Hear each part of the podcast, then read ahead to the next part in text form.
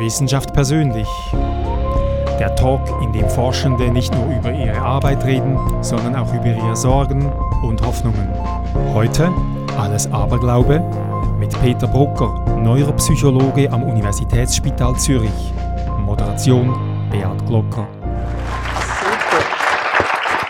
Willkommen, meine Damen und Herren. Wissenschaft persönlich Willkommen bei Wissenschaft persönlich hier in der Stadtbibliothek Winterthur. Wir sind kurz vor der Adventszeit. Der Adventsmärz ist schon am Aufbauen und es ist Zeit von Besinnlichkeit, es ist Zeit nicht nur von Krebeli, es ist auch Zeit vom Christkindli, es ist Zeit von der Überlegung, von der Muße, von der Gläubigkeit, vom Aberglauben. Was ist, wenn wir Sachen glauben, wo wir eigentlich alle wissen, dass es es gar nicht gibt, eben das Christkindli zum Beispiel? Die Frage und noch viele andere Fragen, die mit dem Spukhaus Gehirn zu tun haben, die möchte ich heute mit unserem Gast besprechen. Bitte begrüßen Sie den Professor Peter Brucker.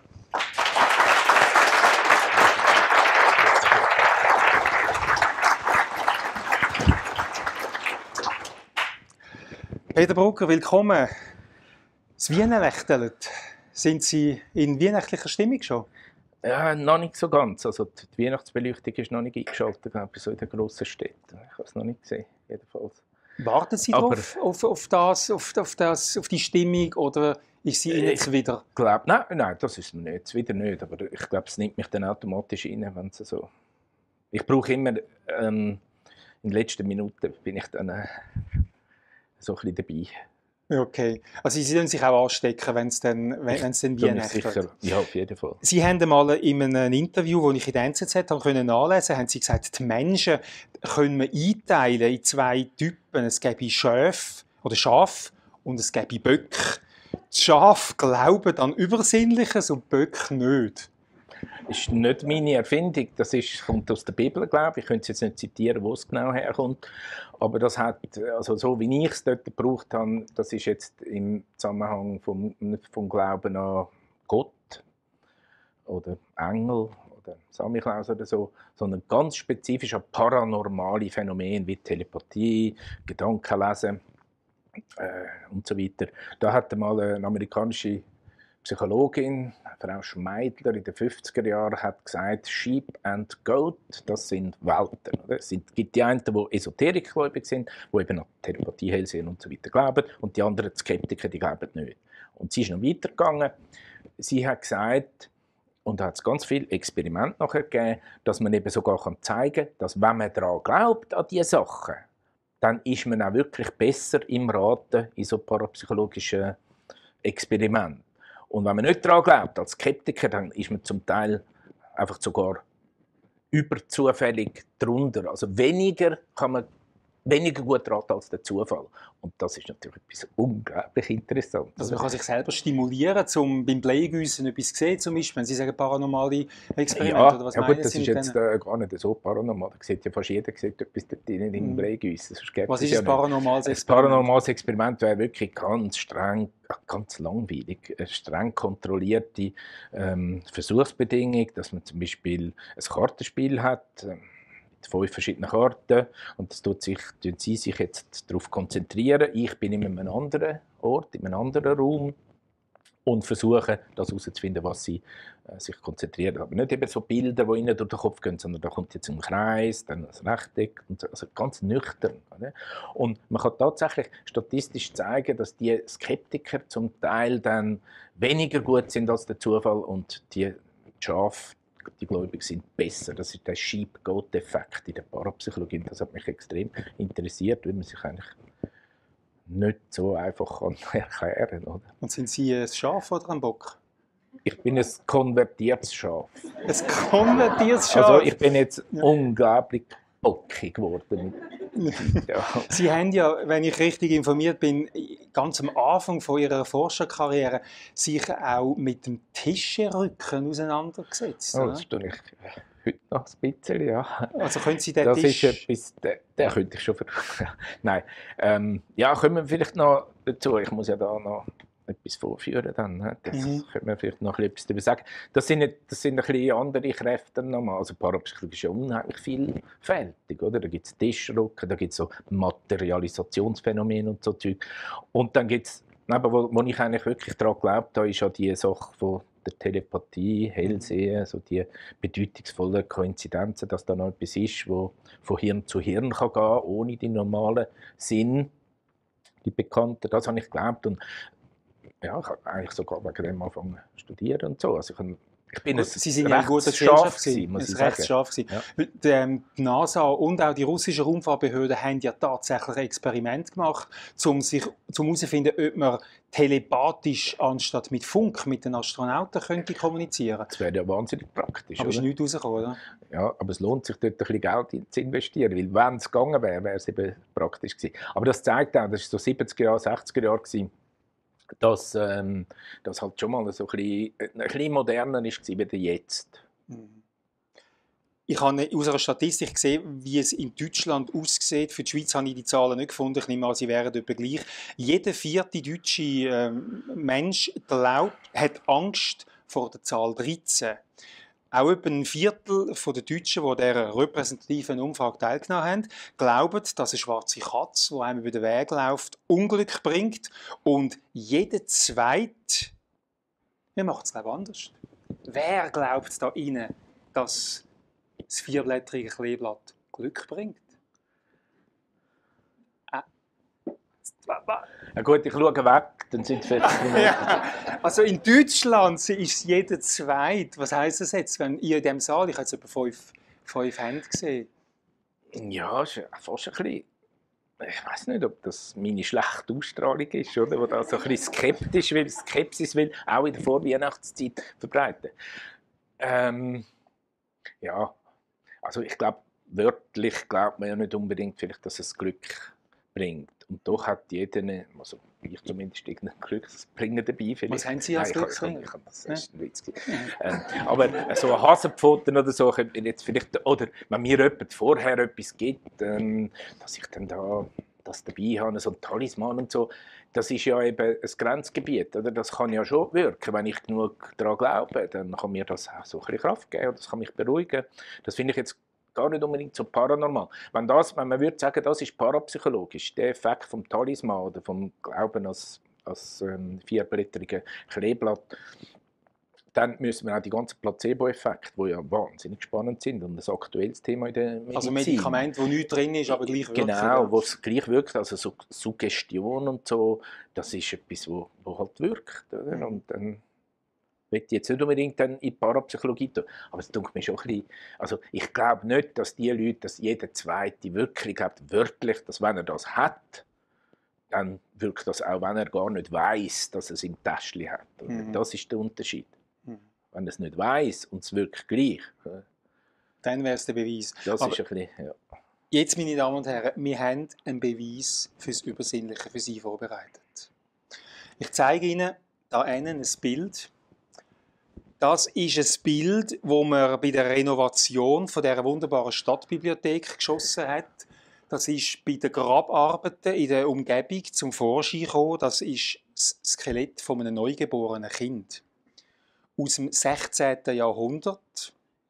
Es ist unter einem Haus, unter einem Fußboden begraben gsi.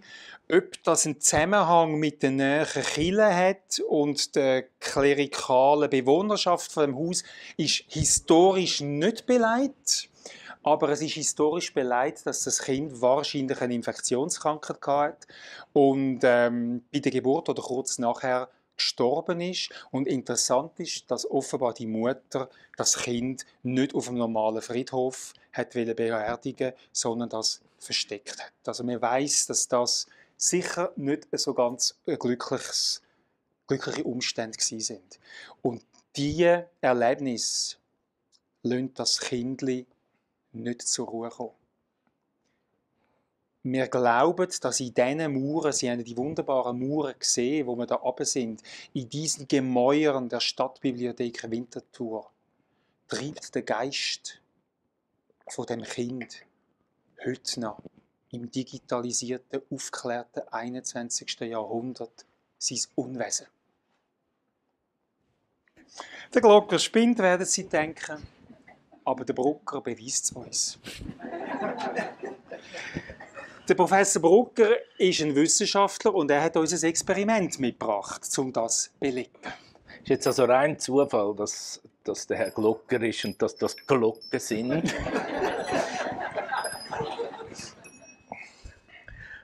Aber das Wesen von dem ist schon, also ich könnte jetzt den Geist von dem Kindli, der Herr Glocker hat mich gefragt, können Sie dann das spüren und so? Nein, das könnte ich natürlich nicht. Aber manchmal könnte eben die Hände mehr, weder das wir selber können. Und da brauche ich aber auch Ihre Hilfe dazu. Wenn ich das jetzt alleine machen will, das, funktioniert das nicht. Ich brauche also so äh, sozusagen die Gruppenseele von, da, von diesen Leuten hier rein, die sich jetzt auf eine Farbe, sprich, eine, sieht man überhaupt Farbe von diesen Glocken, konzentrieren. Also, Sie müssen mir sagen, welche Farbe, das gehört noch dazu. Sonst tut sich jeder auf eine andere konzentrieren und dann fängt zu schütteln und so, das habe ich auch mal erlebt. Können wir uns auf eine Farbe, oder wenn Sie das leiten, oder wenn, haben Sie eine Farbe? Nein, das, wir könnten uns ja abgesprochen haben. es muss jemand die Farbe gelb. Also das habe ich zuerst gehört. Gut. Jetzt ist es so, jetzt müssten Sie sich wirklich auf die gelbe Glocke konzentrieren, zusammen mit dem Gedanken an den Geist von dem Kindli. Oder? Und das kann also durchaus, ja gut, das machen Sie eigentlich gar nicht so schlecht. Weil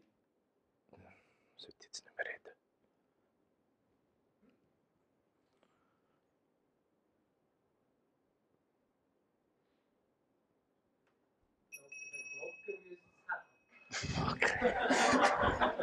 Also, der Gäli ist ähm, spooky, he? Ja, also der Geist ist noch da. Der Geist ist noch da. Ich kann jetzt die, das Kinderskelett wieder weg tun.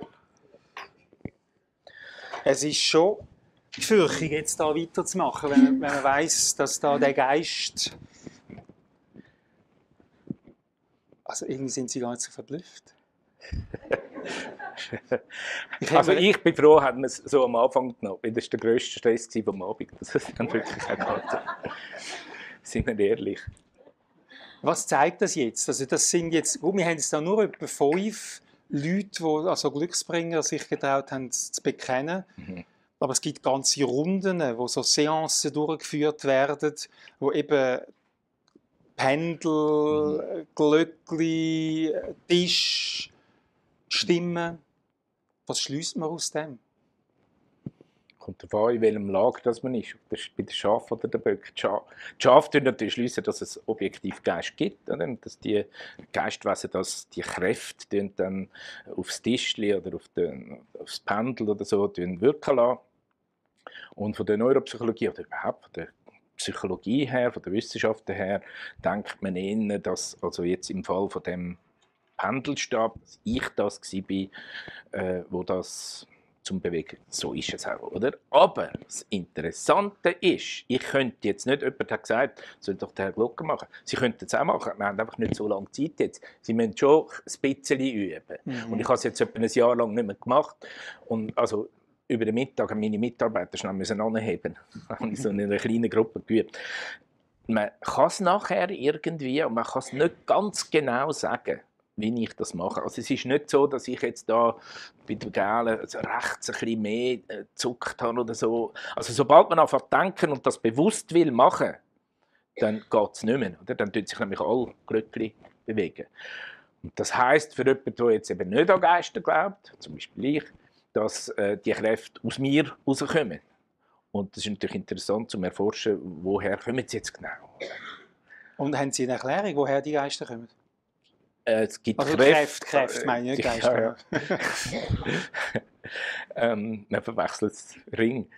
Ähm, die kommen von mir und das sind unbewusste Handbewegungen. Natürlich sind das auch die Areale, wo die Hand steuert oder die Hand steuern äh, jetzt, wenn ich so rede oder gestikulieren oder so.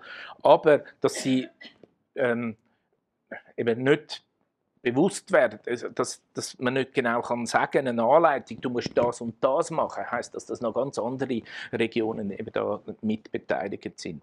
Und das, ich kann mir nicht so einfach den Finger drauf tun, das ist jetzt da und da und da im Kern.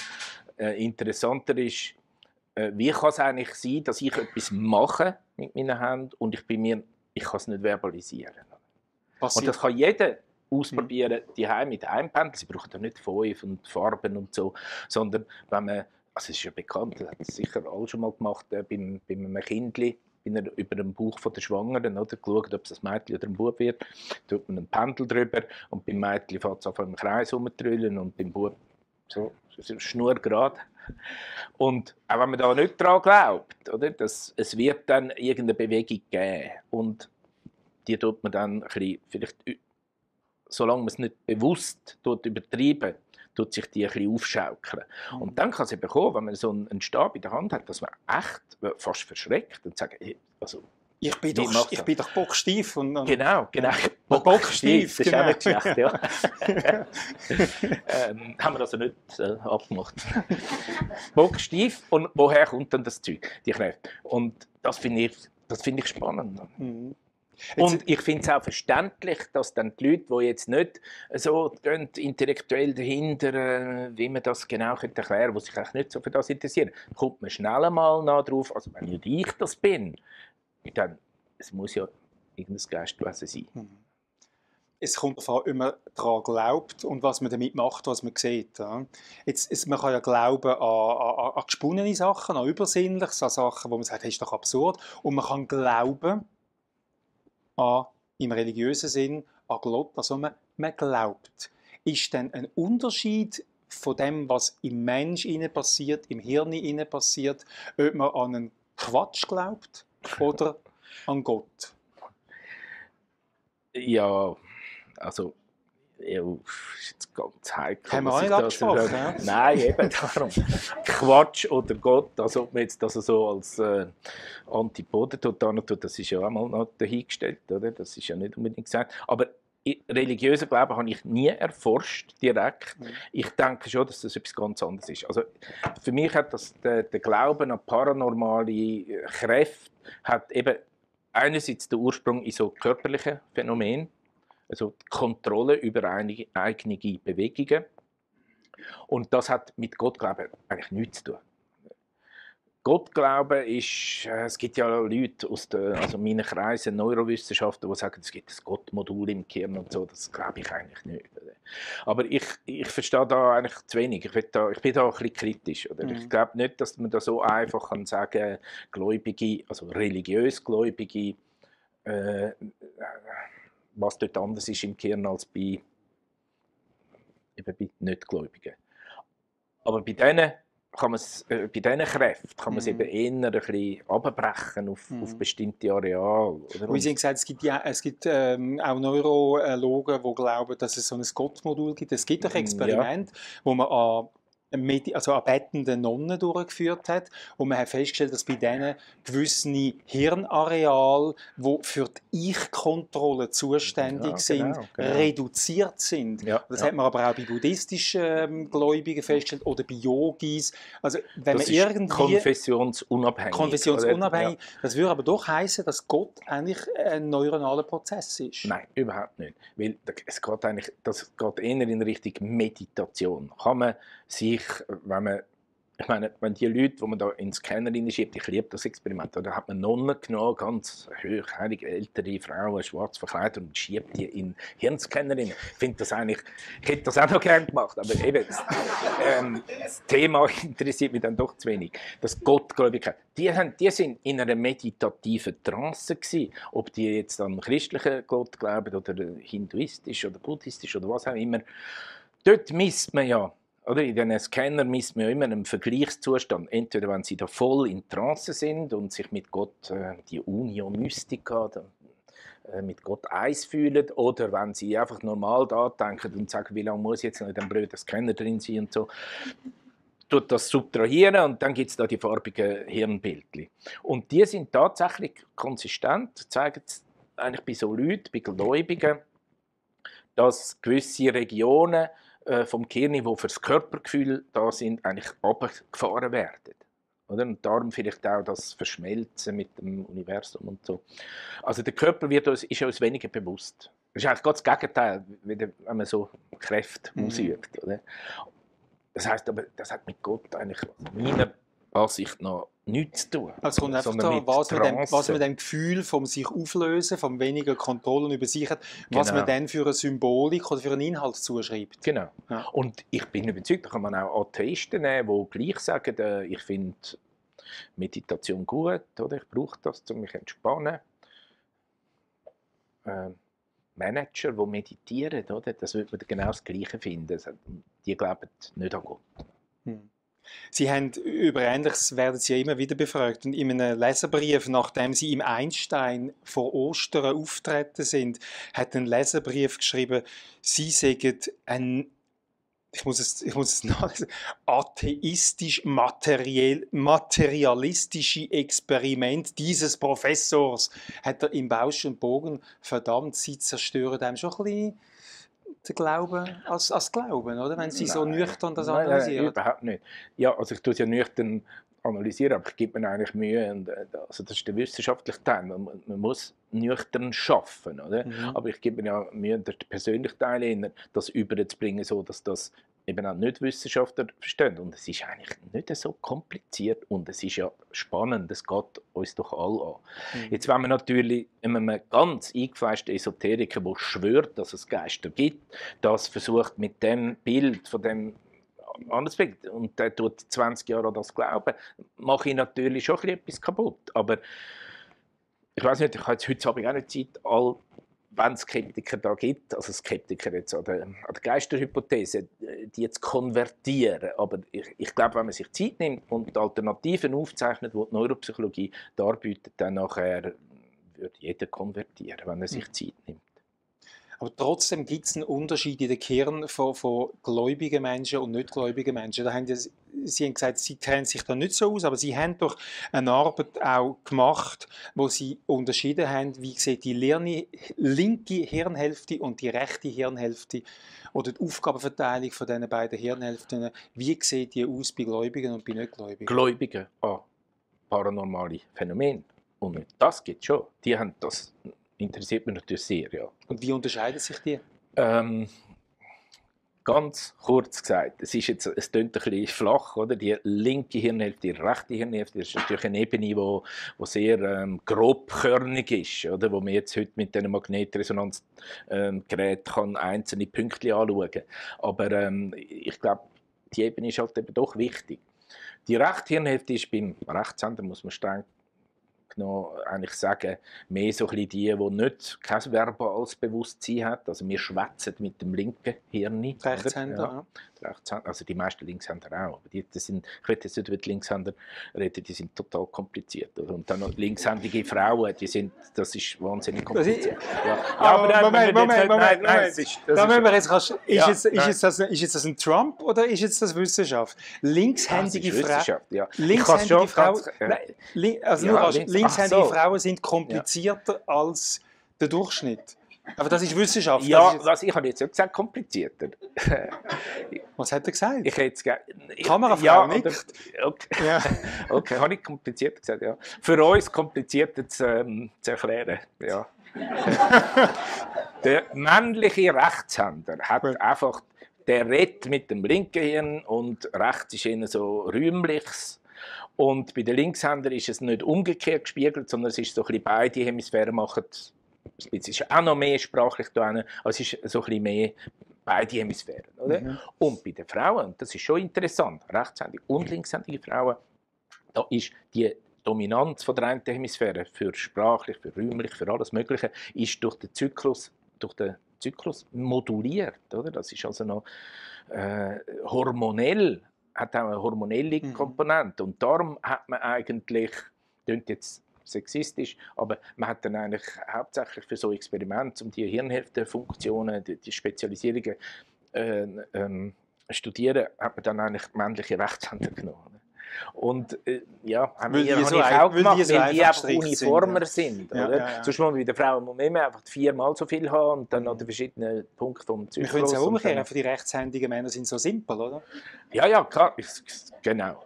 Die sind so simpel, dass wir sie eben einfach immer untersuchen. Wir wollen ja simple Sachen untersuchen. genau. Also jetzt sind wir ein bisschen abgeschweift. Und das ist mehr die rechte Hirnhälfte, die so tut abschweifen. Das ist auch noch genau ein bisschen wichtig. Oder? Weil Sprache ist eben nicht so, wie es im Lehrbuch eigentlich drin steht, dass die linke Hemisphäre nur für Sprache ist. Es gibt, Sprache ist etwas sehr, sehr weit. Oder? Es gibt... Äh, es gibt Assoziationen, Tisch, Stuhl, oder? das ist ja so trivial, dass das die Linke eben auch schafft. Oder? Mhm. Aber die Rechte ist mehr so für poetische Zusammenhang, so Herz, Fluss, Schmerz. Leben. Ah, das, das tönt ähnlich, das ist Mhm. auch trivial. Nein. Mhm, okay. Nein, aber so metaphorische Sachen, Flussreise oder so Mhm. etwas. Oder? Und, und doch, das kann man zeigen, oder? dass die Rechte da sogar einen Vorteil hat gegenüber der Linken. Und es ist jetzt so, viel vom Glauben, also kausale Verknüpfungen von einem Hirn zum anderen, basiert auf Erlebnis von bedeutungsvollen Zufällen. Dass man sagt, oh, jetzt habe ich gerade ein SMS bekommen von einer Person, wo ich jetzt 20 Jahre nicht mehr daran gedacht habe. ne? Und, und, und jetzt ist sie gerade... Jetzt habe ich an sie gedacht und kommt Ja, das. SMS. Ja. Also da muss doch ein Zusammenhang sein. Das ist jetzt nicht wahnsinnig metaphorisch oder poetisch, aber es ist relativ weit auseinander. Oder? Äh, wobei, naja, ich kann sagen, es passiert halt. Mhm. Und wir unterschätzen das, was alles innerhalb vom, von der Möglichkeit vom Zufälligen ist. Und wenn man jetzt mehr so äh, bedeutungsmäßige Connections sieht, dann ist man natürlich mehr versucht, eben auch an, an die Sachen, an die nicht kausalen äh, Verbindungen zu glauben, also Kräfte von einem Hirn direkt ins andere. Mhm. Und das ist eben etwas von der rechten Hirnhälfte, dass sie so geneigt ist, eher überall Bedeutung zu sehen. Also nicht nur in, in Tintenfleckmuster, so Also Rorschach-Zeug, Zufälle. oder in, in Zufall, Mhm. sondern auch in Zufall, in, in Ereignis vom Alltag. Oder? Dass sie Mhm. dort überall da eine Connection mit dem, mit dem so vernetzt denken. Ich möchte später noch ein bisschen mehr den Zufall reden. Zuerst möchte ich mal noch den Esoteriker wie auf die Seite schieben, und zwar mit dem Musikstück, das Sie uns mitgebracht haben. Mhm. Jeder Gast bringt ja neben einem Gegenstand bringt auch ein Musikstück mit und ähm, er bringt auch ein Bild mit. Und jetzt schauen wir, hören wir, was der Peter Brucker uns für einen Musiktitel mitgebracht hat. Es ist von Frank Zappa, Cosmic Debris. Was das für ihn bedeutet, schauen wir nachher anschauen. Und ich habe den Text eingeblendet für die, die das Englisch nicht so gut verstehen. Wenn der Zappa so nuschelt, aber mir ist gesagt worden, ich habe es jetzt klein geschrieben, aber äh, er- macht im Prinzip die Esoteriker ein bisschen ab in dem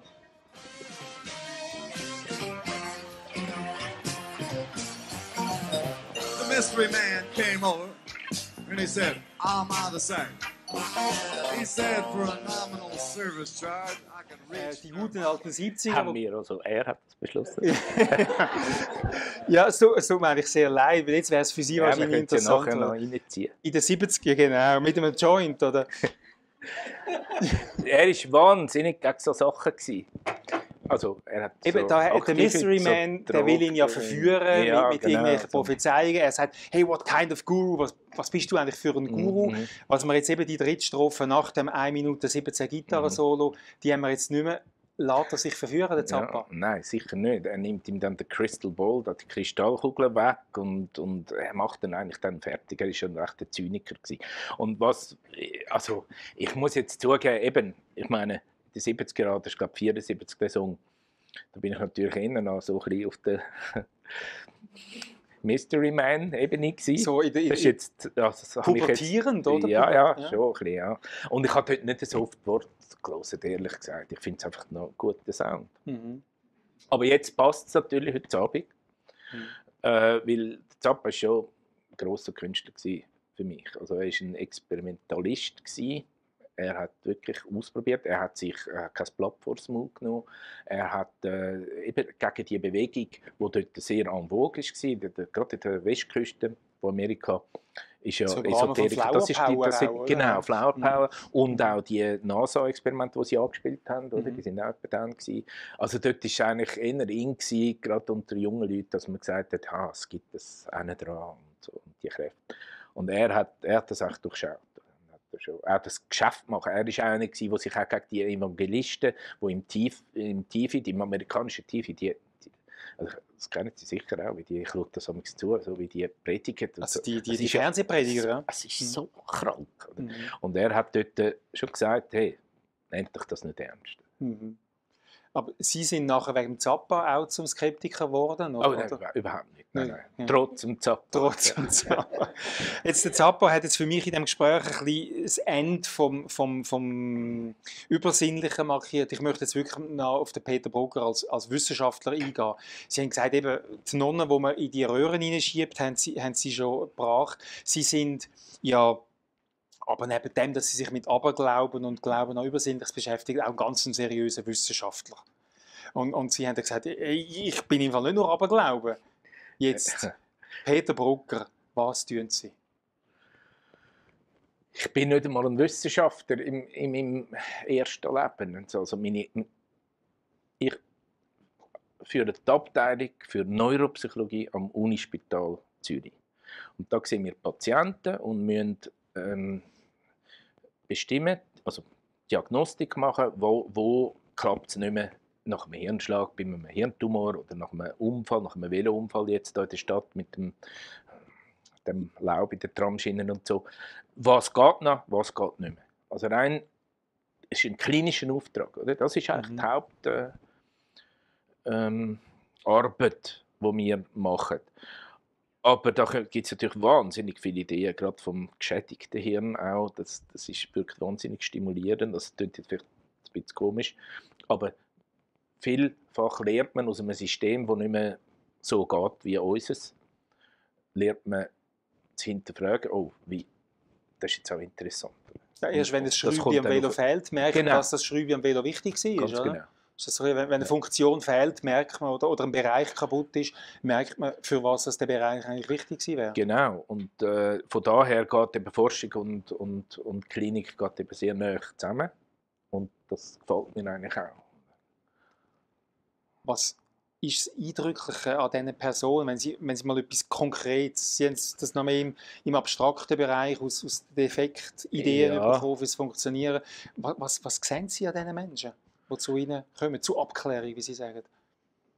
Ja, das ist, wie es Gott, das ist jetzt, äh, muss jetzt aus dem Nähkästchen plaudern, da kann ich jetzt ganz viel erzählen. Es hat mal äh, eine Frau gegeben, die mit dem Hirntumor als erstes Zeichen hat die alle Leute kennt. Oder das, es gibt ja die Gesichtsblindheit, das kennen wir glaube ich alle. Das weiß auch der Laie, oder, dass man Mühe das habe ich zum Beispiel auch, Leute er erkennen am Gesicht. Bei der war es umgekehrt. Die hat durch den Tumor hat die scheinbar alle Leute plötzlich kennt. Die, hat mich, die ist zu mir in die Untersuchung gekommen und hat gesagt, hey du, ne, jetzt bist du, du hast keinen Schnauz mehr und so, du hast doch, wir sind doch in der WG zusammen und so. Und ich muss sagen, nein, nein, das ist nicht so und so. Und dann kommt eine Mitarbeiterin einmal rein und sagt sie, hey, du, ah, du, bist, bist, du bist doch bei dem Kiosk dort, wo ich wohne und so. Die hat alle Leute kennt. Das ist schon spannend, oder? Die hat dann das natürlich schnell verloren, weil der Mann, also, ja, der Mann hat ihr dann auch gesagt, hey, komm, bist jetzt still und so, du kennst das nicht. Und so. Äh, äh, also sie hat dann korrigiert, aber einfach das Erlebnis, dass man eben kann das Umgekehrte haben, wie jemand nicht kennen, dass man alle Gesichter, dass die familiär vertraut wirken, das ist etwas ganz Spannendes. Das ist, das ist jetzt einfach so etwas, wo man in Das ist auch ein bisschen spooky, oder? Ist auch, ein Ist bisschen- auch, ein bisschen klar. Spuk, Ja, ja. Spukhausgehirn Ja. Tut sich eigentlich auf all die, äh, die Fähigkeiten oder, oder seltsame Aber so, dass, dass an der. Grenze, dass an der Grenze vom eben schon gerade übergeht ins, ins Spinnen und, und das Kranksein und das Normalsein, dass das nicht so klar definiert ist, Mhm, das mhm. spüre ich, das ist schon etwas, was Sie extrem ja, interessiert. Das, das stimmt, ja. Ja. Auf jeden Fall. Balancieren Sie selber auch manchmal auf dieser, auf dieser Messerschneide? Ja.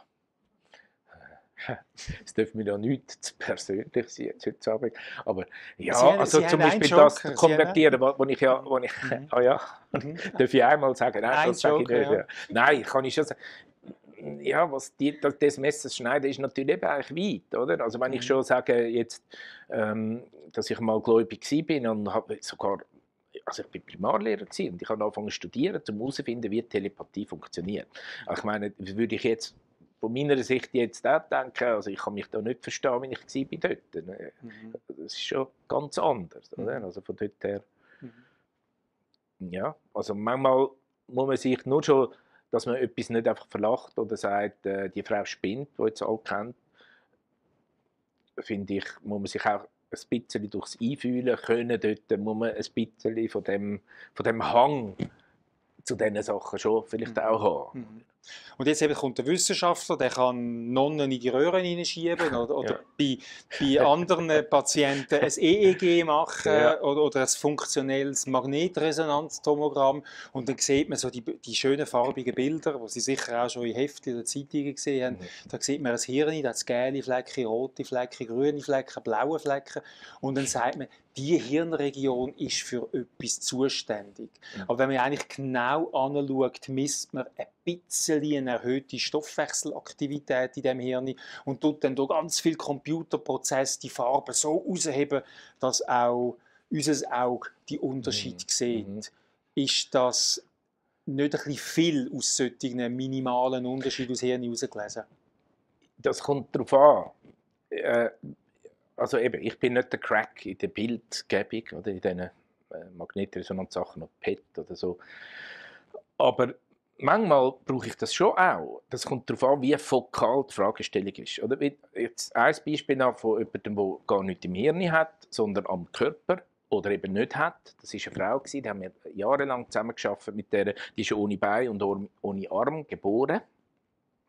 Und jetzt, wenn man kein Mitleid hat, das ist eine super äh, Frau, gewesen, die hat äh, studiert irgendetwas und hat, ist, ist ihrem Rollstuhl da sehr ähm, autonom gewesen.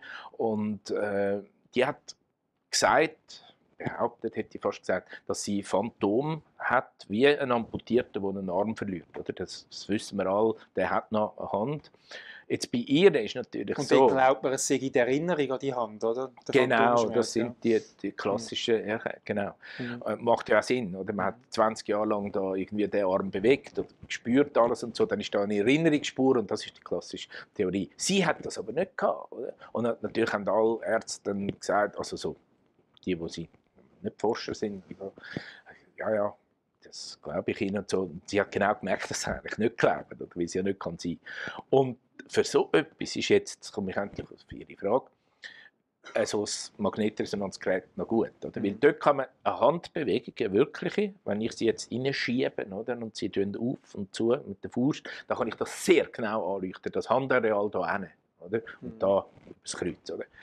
Und das ist jetzt schon äh, interessant. Wenn die Frau sagt, ich kann da außen ein Phantom hat, die hat fünf Finger und so weiter, und ich kann sie auf und zu machen, dann ist es schon interessant, die einmal reinzuschieben und zu schauen, also wenn sie das immer wieder macht, nichts anderes bewegt, und man sieht nichts, wir haben dann noch gemessen am Stumpf, also sie hat so lange Stümpfe gehabt, da gemessen ist nichts, keine Bewegung da irgendwie. Und wir haben die Hände können anleuchten, oder? Und es ist ein bisschen komplizierter. Es ist jetzt nicht genau da, wo wir die Hand haben, sondern es ist auf beiden Seiten. Und, aber wir haben sie können zeigen, oder? Und das ist dann schon ein bisschen so wie eine Objektivierung von etwas, wo andere einfach sagen, es ist ein Hirngespinst. Mhm. Wir haben das Hirngespinst dann können da anleuchten. Jetzt ist Ihre Kritik natürlich schon berechtigt. Jetzt haben wir vom Gott-Modul gehabt, wenn es um so fokale Sachen geht wie Motorik, dann sind die Geräte schon wichtig. Mhm. Da kann man schon sehr viel äh, herausfinden. Aber wenn es dann darum geht, äh, glaubst du an Gott oder nicht, und man schiebt die mal rein, und dann kommt es sehr darauf an, was man dann dort, dort rein muss machen, wie man nur schon die Aufgabe äh, definiert. Und da wird natürlich schon, also bin ich selber auch Skeptiker, oder? Ich bin da nicht so unbedingt ein Vertreter von dieser Mhm. Bildgebung. Eben, es hat ja mal das Zeitalter von der Genetik gegeben, oder? Das ist vielleicht so vor 20 Jahren eingeläutet worden. Und jetzt haben wir sogenannt das Zeitalter von, von der Neuroforschung. Und wo die Genetik Euphorie war, hat man alles auf Gen zurückgeführt und hat gesagt, es gibt ein Gen für Intelligenz, eins für Alkoholismus, eins für Homosexualität, für alles hat es, ein Gen gegeben und irgendwann hat man, gemerkt, also hat man ein Gen postuliert und irgendwann hat man gemerkt, es ist nicht so einfach. Und jetzt versucht man für alles irgendwo einen Flecken im Hirn, zu, im Hirn zu finden. Glauben Sie auch, dass die Hirneuphorie dann schon irgendwann wieder mal zurückgefahren wird? Ich bin da schon ein bisschen auch, das schon ein bisschen verteidigen. Ich meine, äh, Verhalten hat halt schon mit dem Hirn nichts zu tun, das muss man schon sagen, oder? Wie lesen und schreiben, ich meine, das, das glauben jetzt alle, oder? Das, das lernen wir schon in der, in der Primarschule, oder? Oder das Bewegen von der, von der Hand und so weiter. Die Leute werden ein bisschen skeptisch, wenn es dann darum geht, um so Sachen wie Gläubigkeit, oder? dass man das auch lokalisiert. Aber es geht ja nicht ums Lokalisieren, sondern es geht um herauszufinden, wie kann ein Nervensystem äh, eben Unterschied in, oder, oder uns zum Glauben bereit machen. Also, und was hat das auch wieder mit den Gen zu tun? Oder? Wie ist das, was ist genetisch an diesen, an diesen Sachen? Oder? Irgendeine Gläubigkeit, eine Bereitschaft, eine Fähigkeit zum Glauben ist wahrscheinlich, würde mich nicht erstaunen, wenn das nicht auch eine genetische Komponente hätte. Aber nicht das eine Gen. Nein, ganz sicher Und, nicht. und auch für, Genauso wie... für komplexe Eigenschaften, nicht das eine Hirnareal. Ja. Genau. Genau. Wie, was meinen Sie denn dazu, wenn man jetzt Milliarden in ein Projekt investiert, wo man im Computer versucht, das Hirn nicht zu simulieren? Das, Ja, das, das äh, Human Brain. Brain. oder Blue Mhm. Brain Project, Mhm. ja. Ja, also wenn ich jetzt mal ein grösser, grösser oder- wahnsinnig. Also ich gesagt. Ja, ich- ich freue mich, das grösste sagen. Also die Kritik an der ähm, herkömmlichen, traditionellen Hirnforschung von Henry Markram, wo das, wo das lanciert hat und die Milliarden wirklich bekommen haben, das hat auch erstaunt. Äh, Kritik ist zum Teil berecht, gerechtfertigt, weil er hat gesagt, oder Also man hat muss da- sagen, das ist in der Schweiz, Also- also, es ist ein Schweizer Projekt, Ja, oder? Lausanne. An der ETH Lausanne, ja. Genau. Mhm.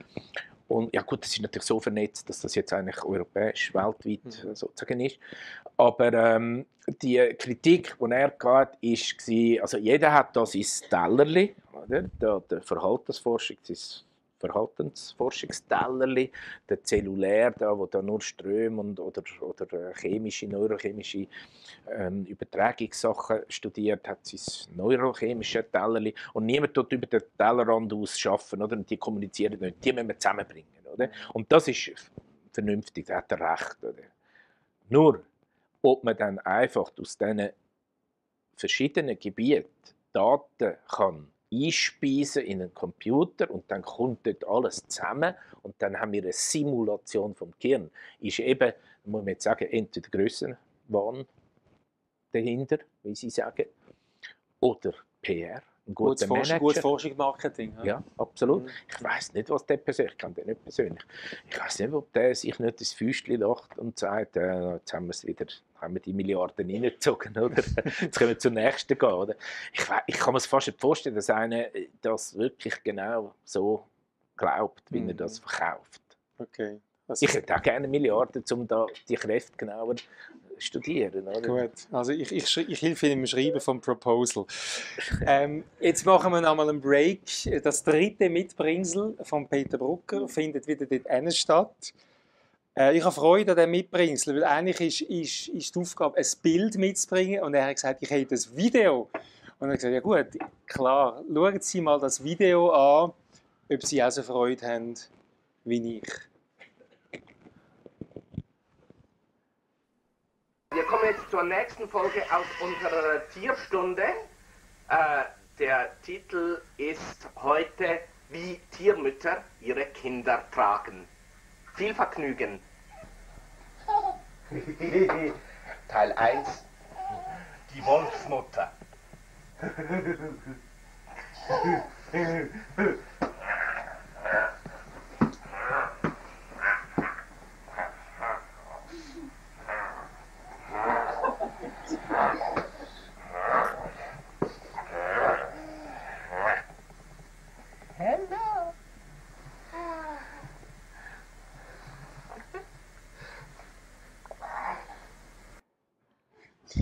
Ja, Ja, also, äh, Also ich hätte jetzt nicht gedacht, dass sie das zeigt. nein, ja.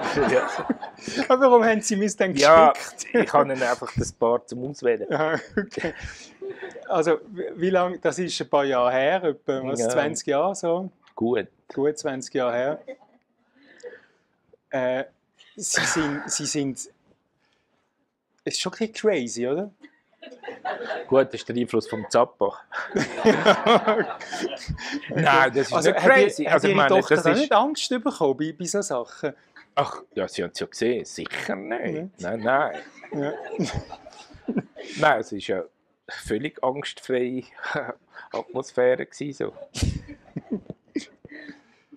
Ja. Also ich, einfach, ich, ich will es einfach... Warum haben Sie mir das gegeben? Ah, warum hat sie.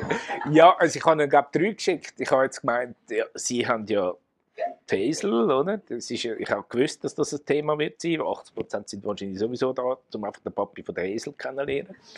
ein paar Groupies kenne ich, die kann ich an der einen Hand Gut, jetzt müssen abzählen. wir noch sagen, was aus dem... Das, das Kind ist nicht geschädigt worden, oder? Naja, das. Also, die, das, das, das, das Töchterli, das dort zwei Ja. so Jahre war, die ist heute etwa 23, ist Hazel Brucker und europaweit eine von der, wenn nicht die angesagtesten Stand-up-Comedian mit Fernsehsendung, eigenem Programm, Kolumnen und so weiter. Also ein... ist eine linkshändige Frau. Ah. voilà. Voilà. Ja. Also sie, sie, sie, ist, ähm, sie ist auch speziell geworden, oder? Ist das jetzt der Vater oder ist das, sind das Gen oder wa- was ist das? Gen. Sind es Gen oder die Kinderspiele da, wo gemacht werden? Ja. Wahrscheinlich beides ein bisschen. Also, äh, also, es soll jetzt nicht so aussehen, dass ich da jeden Tag so einen Film gemacht habe und sie und gut, Das ist meine Folge- Damen und Herren eins sagt und so. Das ist, wo sie einjährig ist oder und Aha, etwas. okay. Weil das ist noch, ja, das ist noch Kanada gewesen. Ja, nein, aber ich habe einfach sehr gerne gespielt, immer mit Kindern. Also das habe ich auch mit den, mit den Jungs gemacht, oder? Ja. Der eine war ja dort noch ein Bild. Gewesen. Äh, ja. Sie ist, nein, sie ist früher sehr eloquent. Gewesen. Sie hat, ähm, äh, ja. Es gibt ja als Es Muster. erstaunt mich nicht im, im Nachhinein, oder, dass sie das jetzt gewählt Wann hat. haben Sie es gemerkt, dass Ihre Tochter Äh, Hazel also- sehr eloquent ist? Äh, aha. Früher, oder? es ist etwa vielleicht zwei, zweijährig oder so, da ist einmal eine Bekannte äh, auf Besuch die sie lange nicht mehr gesehen hat, wo sie gerade frisch geboren ist und nachher wieder etwa mit zweijährig und hat dann so gefragt, so ein bisschen von oben herab, so, und du, tust du auch schon reden, kannst du auch schon Mama sagen oder, oder, oder Auto und so. Und dann hat Hazel, ich bin dann da gesessen, dann hat Hazel so aufgeschaut, so mit dem, ist fast ein bisschen wie, was bist du für eine dumme Scheiße? Auto oder Mama oder so, oder Papa, ich weiß nicht, was sie gesagt hat. Und dann hat sie gesagt, ähm, sie gesagt, Achselhöhle. Schlüsselbein. Und das habe ich schon gut gefunden. Oder? Also, das, das habe ich ihr nicht äh, an- antrainiert. Das ist einfach irgendwie so, so gekommen. Und ich kann dann nur, man kann ja nur daraus schliessen, oder? Ich kann nicht sagen, du, Hesel, was hast du da vorhin dieser Frau erzählt? Äh, aber ich habe gedacht, dass sie gedacht hat, also eben so triviale Wörter brauche ich nicht. Oder? Das ist der erste Ding, wo, Die linkshändige, frühreife Ja, Frau, ja, sozusagen. ja, Ja, genau, ja. Genau. Sie hat sie auch schon auf die Bühne gezogen. Sie haben äh, vor wahrscheinlich etwa zwei Jahren so eine Show gemacht, Neuroseance hat die geheissen. Ich habe das sehr genossen, wie sie das dort gemacht haben. Sie sind ein paar Mal an verschiedenen Orten in der Schweiz auftreten und haben eben auch über Aberglauben versucht, äh, unterhalten, Scientainment zu machen. Ähm, reizt Sie das schon auch ein bisschen, ähm, das öffentliche, das Rampenlicht, Ja. die Bühne? Ja, ja, das Rampenlicht, ähm, das Pudern und so. ja, ich, ich bin jetzt gern da. Ich finde das schön, wie sie das zusammenbringen, das Wissenschaftliche und dann auch Person. Das wird viel zu wenig gemacht, oder?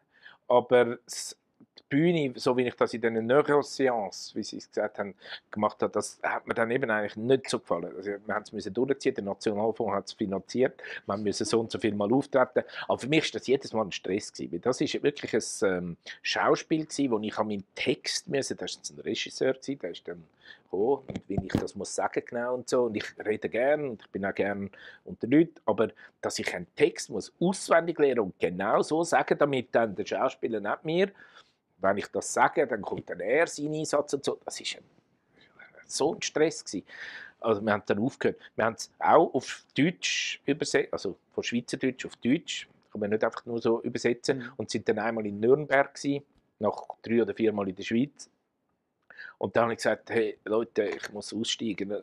Irgendwie, es ist dann ein bisschen stressig geworden.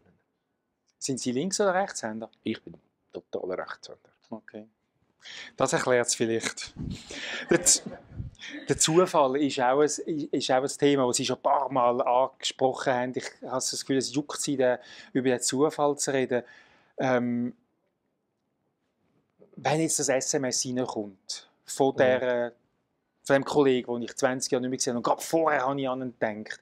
Wenn ich an jemanden denke, es läutet gerade das Telefon und all diese Geschichten. Ich gehe in die Ferien und äh, am gleichen Strand ist jemand, den ich kenne und schon immer an ihn gedacht habe, während ich jetzt da an dem Strand gelegen bin und plötzlich läuft er mir über den Weg. Viele Leute glauben, das sei Schicksal, das sei Fügung, das sei mhm. Kraft, die das lenkt. Mhm. Mhm. Und Sie können jetzt einfach sagen, das ist Zufall. Ja, richtig. Und da ist es vielleicht für mich am nächsten, wenn man, wie Sie gesagt haben, ist das nicht ein bisschen gefährlich, dass man dann den Leuten Glauben nimmt und dass man das ein bisschen desillusionis desillusionisiert. Ähm, es ist schon so, es ist nur Zufall, ist halt eben, wenn man es nicht ganz lang kann, wie kann ausholen, ist es vielfach so ein bisschen Verlegenheitserklärung. Das heißt eigentlich nichts anderes als, man kennt die Kräfte dahinter nicht oder man kennt die Kausalität nicht. Es ist nur Zufall, bloßer Zufall. Aber wenn man eben den Zufall genau erforscht und anschaut, dann wird man eben wahnsinnig staunen, was alles hinter dem sich verbirgt oder was alles möglich ist. Aber eben nicht, sieht, nicht eben die Vorsehung? Oder, nein, was überhaupt nicht Vorsehung, sondern es, wenn man lange lebt, dann erlebt man viel. Oder? Wenn man viel assoziiert, dann sieht man auch viele Verbindungen. Oder jemand, wo, äh, ich bringe immer das Beispiel vom, vom Traum, wo man, wo man als prophetische tut, als sich bewahrheitenden Traum tut anschauen, wenn man träumt, man würde ein Auto gewinnen in einem, rotes, in einem Wettbewerb, oder macht man einen Wettbewerb mit und dann gewinnt man ein rotes Auto, dann ist das natürlich, also das würde jeder merken, dass das ein speziell ist. Und wenn man dann das jede Nacht hätte, wäre das eigentlich schon recht überzeugend, oder? Dann würde ich, glaube auch wieder zurück zum Schaf konvertieren. Und sie vielleicht auch, oder? Ich weiß nicht. Aber vielfach ist es so, dass es nicht das rote Auto ist, sondern irgendetwas Ähnliches, oder, wo ich dann assoziiere. Also zum Beispiel mein grünes Velo wird am nächsten Tag äh, gestohlen. Und jetzt gibt es natürlich viele, die dann sagen, ja, Moment, das kann kein Zufall sein. Rotes Auto gewinnen, grünes Velo verlieren. Ha, das ist ja total nah. Und die verteidigen das äh, aufs Blut und so. Und da kann man einfach zeigen, dass da Leute gibt, die das viel ringer machen. Also Gegenteiliges ganz nah sind. Und jetzt sind wir wieder bei der rechten Hirnhälfte, das Metaphorische, das Poetische, wo etwas eng zusammenkommt, wo einfach einer, der nicht viel denkt oder nicht rechtshemisphärisch denkt, einfach schlichtweg nicht sieht. Dann ist er auch weniger verführt im Alltag, wenn so komische Sachen passieren oder eng verwandte Sachen passieren, dass er dann zum Gläubigen wird. Wenn sein Leben ist reicher? Äh, um Gläubige sein. ich muss sagen, hm. muss ich sagen. Das ist auch der, ähm, wer hat das gesagt? Der, der, der, Lessing hat das mal gesagt, das war er, ähm, das Wort Zufall ist Gotteslästerung. Das finde ich noch schön. Also einer, wo, wo an Gott glaubt, die weite, große Welt vom Glauben hat, äh, der darf das Wort Zufall nicht ins Maul nehmen. Oder? Sonst macht es alles kaputt. Mhm. Aber ein Zusammenhang zu sehen zwischen Sachen, die eben vielleicht keinen Zusammenhang haben, ist, ist doch irgendwie ein Bedürfnis. Oder? Viele von uns haben irgend, irgend, irgendetwas, äh, Schauspieler, die sich über, ich nicht, die linke oder die rechte Schulter spucken, dass man nicht am Tag vor dem Geburtstag gratuliert, damit man sich Hals- und Beinbruch oder Toi Toi Toi wünscht. weiss der Kuckuck was, jeder hat, glaube ich, irgendwelche so, so Ritual oder so, so Gläubigkeiten, also Sachen. Der Mensch braucht das wahrscheinlich. Ich glaube, auf jeden Fall, ja. Also ich, ich hoffe einfach nicht, dass ich mit dem Alter, es gibt auch äh, so die These, dass je älter das man wird, desto eher wird man so ein bisschen halt nicht nur religiös offen, sondern vielleicht auch ein bisschen zum Aberglauben tut man neigen. Also ich hoffe, dass mir das nicht passiert, Holz anlangen. Gut, es, es, es, es, es, wäre reicher, Sie haben gesagt, es wäre reicher, es wäre, es wäre vielleicht auch einfacher, oder? Eben, es macht es einem einfacher. Aber Ja. es ist ja eigentlich nicht so spannend für die Wissenschaftler. sich Mhm. Ist, ist das etwas im Hirn, wo die Kausalitäten herstellen will? Was sagt der Neuro? Also die Verbindungen, Ja. die Assoziationen, das kann man sehr genau messen. Und wieso will das Hirn das machen? Äh, Da geht ist Blumentopf ab und ich sehe da etwas, also hat der Blumentopf mit dem, was ich da sehe, zu tun. ja, genau, Warum- der Blumentopf geht mir auf den Kopf. Oder? Dann ist es doch sehr sinnvoll, dass ich dann den Kopf das nächste Mal, wenn ein Blumentopf äh, in der Nähe kommt, dass ich den Kopf zurückziehe.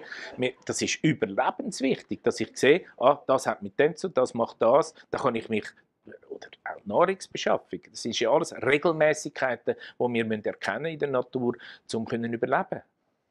Ich habe das sehr spannend gefunden, Herr Brucker. Eine letzte Frage, wie feiern Sie Weihnachten? Äh, noch nicht geplant.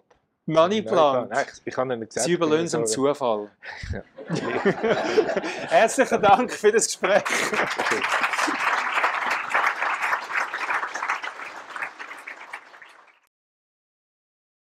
Ich hätte eine Frage zu den dissoziativen Zuständen. Ob das auch so mit den paranormalen Zuständen könnte einen Zusammenhang haben? Ja, sicher. Also es gibt ja die mediumistischen Psychosen, wo so Dissoziationen ähm, auftreten. Also Können wir vielleicht für alle noch rasch sagen, was ein dissoziativer Zustand ist? ein, haben Sie es wollen? Oder? Also. Nein, einfach damit alle ja, also dem gleichen psychiatrisch Informationsstand Dissoziat- sind. eine Dissoziation zwischen ähm, Teil vom Ich oder vom Selbst. Das, also zum Beispiel das ist ein bisschen schon dissoziativ gewesen, dass meine Hand etwas macht, ohne dass ich das unter Kontrolle habe. Und in, in, im landläufigeren Sinn, in der Psychiatrie, sind das Zustände, wo so Persönlichkeit gespalten ist. Ja. Also aus, ja. Und das hat sehr viel mit Parapsychologie zu tun, Okkultismus, mit eben Medien, Kontakt mit Medien. Wenn jemand das Gefühl hat, er tut zu Geistwesen ähm, oder mit Geistwesen kommunizieren, dann ist das eigentlich fast aus der Definition aus ein dissoziativer Zustand, weil er tut dann mit gewissen äh, Bereich von seinem, von seinem Unbewussten tut er kommunizieren. Macht das der Schizophrenie auch? Oder wie läuft- was läuft bei dem ab? Ja, also, ja, das ist eins von, von den Phänomenen von der Schizophrenie. Und da gibt es ein ganz schönes Buch, wo das sehr schön eben die, die, der Bogen zwischen Paranormalem und Abnormalem, Dissoziativen, dort spannen. Das ist die Magie als experimentelle Naturwissenschaft von Herrn Staudenmeier. Das kann man sich abladen äh, vom Internet. Das ganze Buch ist total spannend. Ich bin ja vor Jahren Konradstraße durchgelaufen und habe aus unerfindlichen Gründen gedacht, also das Lied äh, Happy Birthday to You, das sagt doch äh, banale, nichtssagende Melodie. Und in dem Augenblick singt das Kind überlaut, überlaut äh, Happy Birthday to You. Also äh, da kann man jetzt sagen, das ist ein reiner Zufall. Und dann ist ein Jahr vergangen und ich laufe wieder dort vorbei. Und was steht dort? Äh, das tönende Glückwunsch-Telegramm Happy Birthday to you. Ist jetzt das einfach ein reiner Zufall? Also das erste ist ja sicher. auch ein viel zusammen, kommt da, ja. ähm, ja. Also, eigentlich müssen Sie jetzt eben nicht mich fragen. Weil wenn Sie mich fragen und nur schon jemand anderes, dann findet er das schon erstaunlich und so. Aber dann sagt er, ja, weißt du, aber ich habe erlebt. Und dann sagt er Ihnen etwas und ich glaube, ich, ich könnte Ihnen auch so aus meinem Leben so etwas Ähnliches bringen. Und ich finde meins einfach schon noch gleich noch ein bisschen erstaunlicher, weil ich es selber erlebt habe. Es gibt eine Arbeit, die das experimentell untersucht hat, dass man sein, äh, sein äh, bedeutungsvollsten Zufall aufschreibt, das Zettel, da kommt alles in den Hut rein, das machen viele Leute, nachher wird gemischt und dann muss man alle Zufälle, inklusive der Eignung, muss man dann bewerten, wie, wie bedeutungsvoll ist der. Der Eignung ist immer sehr viel bedeutungsvoller als, weil sie noch viel mehr Assoziationen da dazu haben, wie, wie das jetzt in ein paar Worten können sagen können. Und, und dann auch die Bedeutung, wo sie, die Assoziationen, die sie dort damals haben, wo sie jetzt nicht alles aufschaffen können, für sie ist das viel bedeutungsvoller. Ob jetzt das, der, das Erlebnis äh, nur Zufall ist oder nicht, kann man auch wieder, man, man kann das, wird es nie können sagen. Ich denke schon, aber das soll es nicht unromantisch machen. Man könnte, sie könnten das gleich äh, geniessen, oder? Würde noch interessieren, wie forscht ihr danach, wo der Sitz vom Bewusstsein ist im Hirn? Und ich glaube, das ist eine der grossen Fragen, die man bis jetzt nicht gross können lokalisieren wo das überhaupt entsteht. Können Sie da noch etwas sagen dazu? Ist man da schon ein bisschen weiter? Ja, das, äh, man ist insofern ein bisschen weiter, dass man jetzt eben sieht, dass die Frage falsch gestellt ist. Sie können das dort wir jenseits vom Lokalisieren. Also erstens mal kommt es darauf an, was für ein Bewusstsein. Ist jetzt, jetzt das Körperbewusstsein, das wir angespielt haben, die Kontrolle über die Hand? Das kann man auch eher vielleicht in so motorischen Gebieten ansiedeln. Aber das Bewusstsein hat auch äh, Gedächtnisaspekt. Oder? Ich weiß, dass ich ich bin mir bewusst, dass ich der Peter Brucker bin, dass ich eine Tochter habe, die Hesel heißt und dass einfach meine ganze Geschichte und diese Art von Bewusstsein ist jetzt wieder eher in Regionen, die fürs Gedächtnis ähm, eine Rolle spielen. Also, und, und da gibt es andere Arten von Bewusstsein. Das ist überall.